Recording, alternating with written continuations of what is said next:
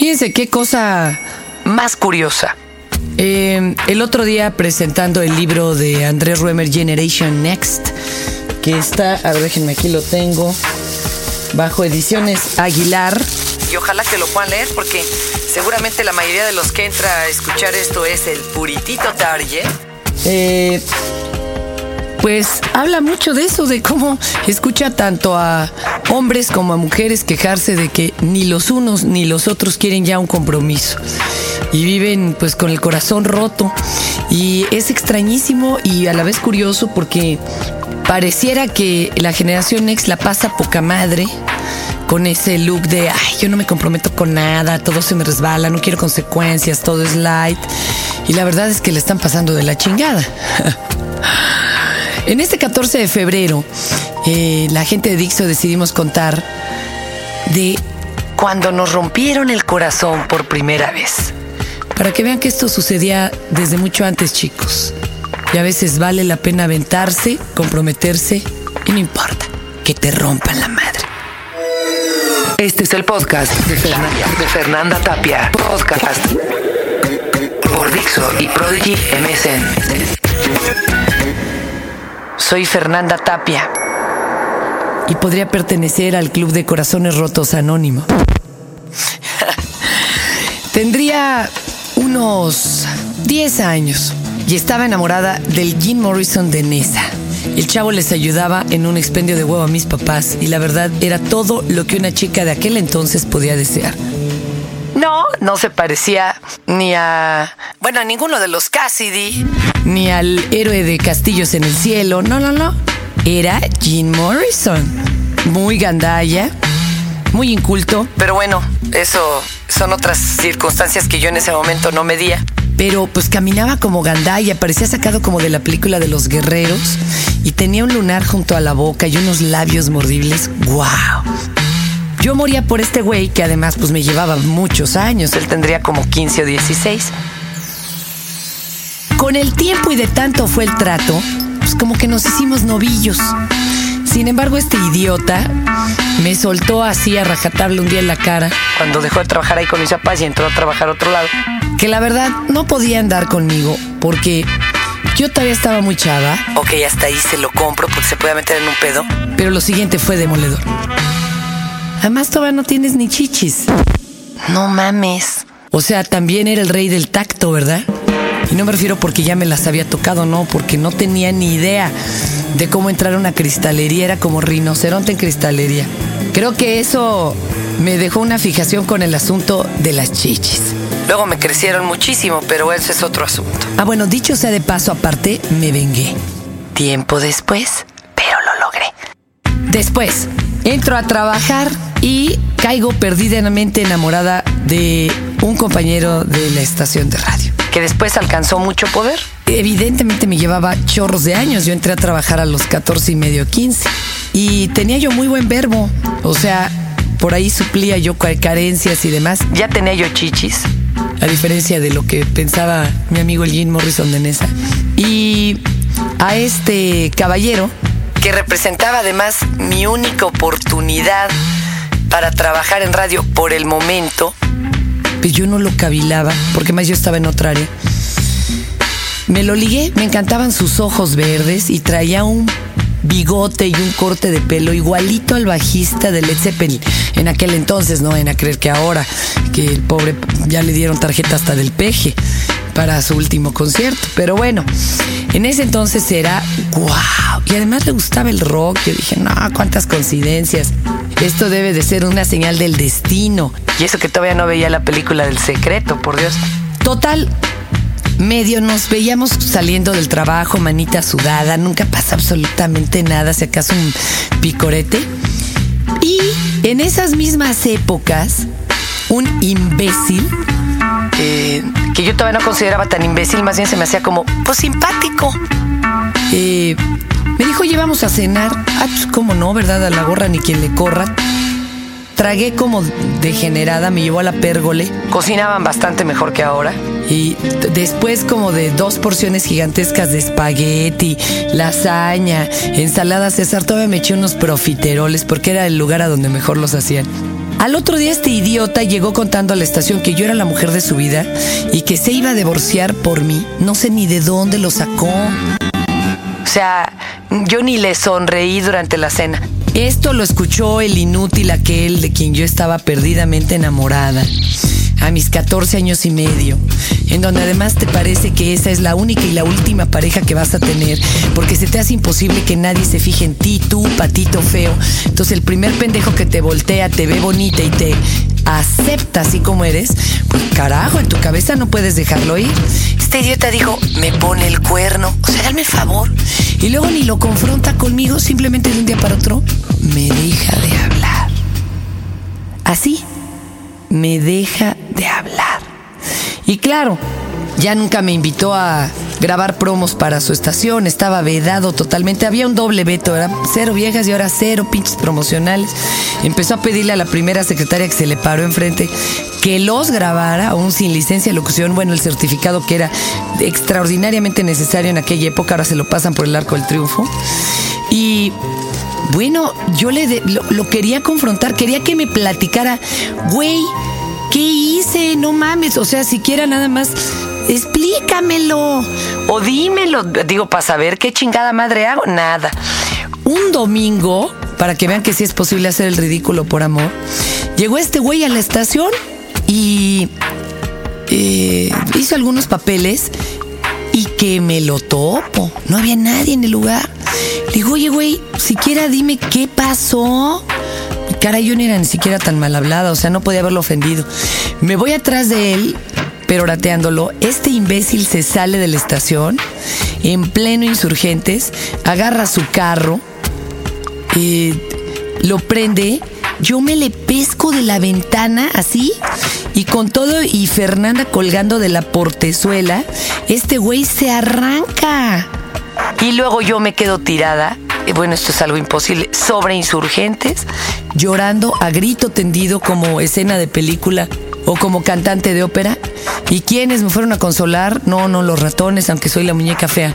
Los ballet parking de insurgentes, que son unos gandalles. En ese momento hasta como que cambié, cambió mi imagen de ellos. Bueno, pasaron muchos años. Y ese mismo güey fue después. Y un día, así ya más calmadas las aguas, me ofreció la plaza, en la, el cambio de puestos y demás, me ofreció la plaza en la Pantera que empecé a ocupar ahí en el núcleo Radio 1000. Ya nunca se tocó el tema. Tuvieron que pasar como, como 15 años, dos divorcios de este güey y creo que dos gemelos y más niños de él, hasta que un tercero en discordia me contó esta plática incómoda y até cabos. Dije, ah, o sea que este baboso vino a decir. Y el otro pensó pues que yo le ponía el cuerno. Me metí a su oficina, le aclaré todo y le dije, pero ¿sabes qué, güey? Qué bueno que no se aclaró nada en su tiempo. Porque a lo mejor yo ya me hubiera casado y divorciado de ti y traería por ahí arrastrando un moquiento. Y este nomás se quedó riendo, como que no entendió nada. Pero para mí había sido el momento más importante de mi vida porque me habían roto el corazón. Y el corazón, de veras, esto de los madrazos amorosos son como los accidentes de trabajo. Después ya nada es igual. ¿Mm? Pero no le saquen. Porque el primer error con, con estos desenlaces es pensar que perdiste tu tiempo. Por ejemplo, puta madre, me aventé un novio de ocho años. Esto es bien clásico. Y no me cumplió. No, cálmate. No, esta parte de tu vida no se borra. Es un aprendizaje. Ya lo viviste y la parte que duró chida fue chida. Lo, lo catastrófico es mantener algo que está de la fregada. Entonces, agárralo como una experiencia y sobre todo para las antenas para que la próxima vez no sea tan sencillo. Con la edad, si esto les sirve de consuelo, por favor, a los más chamacos que nos están oyendo y que están totalmente descorzonados y pensando, no sé, hasta en quitarse la vida, por favor no lo hagan pidan ayuda a tiempo porque además esto del asunto amoroso es como de los principales temas y detonadores. Eh, porque se le va haciendo una vista de túnel, o sea, terminas ya no viendo la luz al final del camino, man. De grande ya ni te pega tanto. Yo creo que es la falta de hormonas, pero como que te va, se te va resbalando menos, entonces te va durando menos el desamor. te va pegando, pues ya, ya, de, llorar los seis meses, los lloras dos, uno, ¿no? Y al rato ya dices, ay, sí, qué hueva, mano, mejor me voy a leer un buen libro. y otra, muy importante, es que sí tienes que estar listo, porque de grande descubres, ojo, eh, de grande no muy grande, porque en la ancianidad otra vez te pega cabrón el asunto del corazón. Pero bueno, de ahí todavía, bendito Dios, yo no les puedo hablar. Pero bueno, en la edad adulta hay cosas también que te rompen el corazón. Por ejemplo, que te roben tu carro y no tenías seguro y que además te, todavía lo sigues pagando o no sé, que, que te costó mucho conseguirlo. Me cae que te parte el corazón porque dejas de creer en la humanidad. Eso es dolorosísimo. Miren, me está dando mi avión, Dios. Otra cosa que te parte el corazón, yo todavía no lo experimento, pero debe ser que tu aborrecente te odie, Debe de ser desastroso. Sobre todo si tú todavía no alcanzas a odiarlo a él. Ay. A mí, por ejemplo, ahorita me está rompiendo el corazón que por deudas y después de muchos años, muchos, muchos años de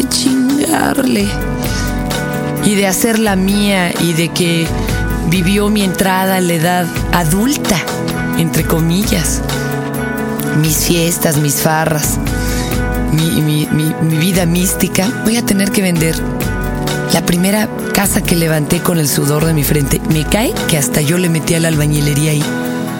Ahí aprendí lo que era hacer, armar un castillo o preparar un colado. Cargarlo todavía no podía, pero varios de mis amigos que se animaron a, construir conmigo salían con todas las manos ampolladas, reventadas. Uno de ellos era chofer, hasta tuvo que pedir incapacidad.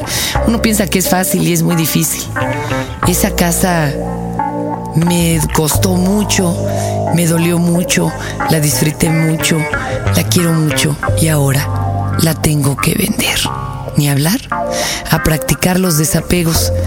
Aunque eso nunca lo mencionó Buda, pero creo que no impide que se te rompa el corazón. Todo presente tiene todo presente tiene un inicio y en el 2008 Dixo te da a conocer los clásicos que trajeron como consecuencia la música que escuchas. Un clásico por mes en Dixo. Marzo, Los Ramones. La música era lo último que importaba cuando había algo que decir.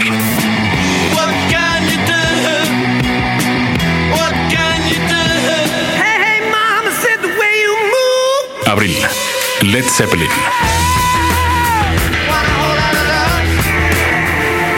La banda que dio nacimiento a géneros completos con un solo disco. El atractivo de una agrupación que logró identificarse con toda la humanidad.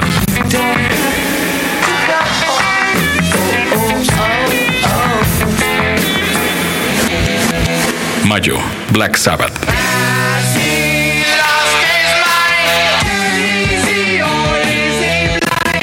La distorsión hecha música, la banda que rompió los esquemas y puso en el mapa el lado pesado de las notas.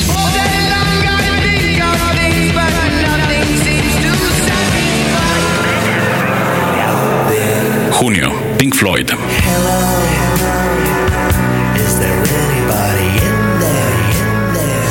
¿Qué tiene esta banda que causa tanto hipnotismo permanente en sus fans? ¿De dónde salió? ¿Cuál es su aportación? Y la historia antes y después del accidente de Sid Barrett. Julio. YouTube. Los irlandeses que pasaron de un pequeño esfuerzo rockero a ser la primera banda que evolucionó en la música dejando atrás los ochentas, pasando por el activismo de Bono.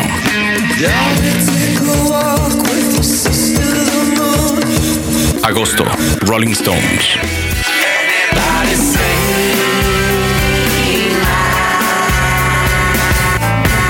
Los chicos malos de la industria que se convirtieron en leyenda. La rebelión que competía con todo pilar moral. Los contrarios que llegaron a ser realezas británicas. Septiembre, Bob Dylan. El hombre que llegó con una idea y se plantó en un escenario sin saber cantar. ¿Por qué este personaje desconcertó a una industria que estaba segura de lo que hacía? ¿Quién es y por qué se le debe tanto? Octubre, Nirvana. De las letras descerebradas de los ochentas a porristas suicidas, Nirvana mató a la música y le dio vida de nuevo. la agrupación más auténtica que terminó con el suicidio de su mentor, Kurt Cobain. Noviembre, Joy Division. La base del punk y el rock británico encontró con una agrupación que rebasó todo lo creíble y llegó a ser el camino para lo que hoy en día conocemos como New Wave. Diciembre. Los Beatles.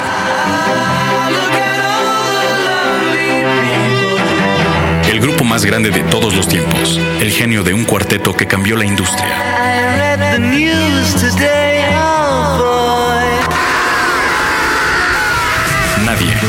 Época, ha llegado a ser tan grande como los Beatles.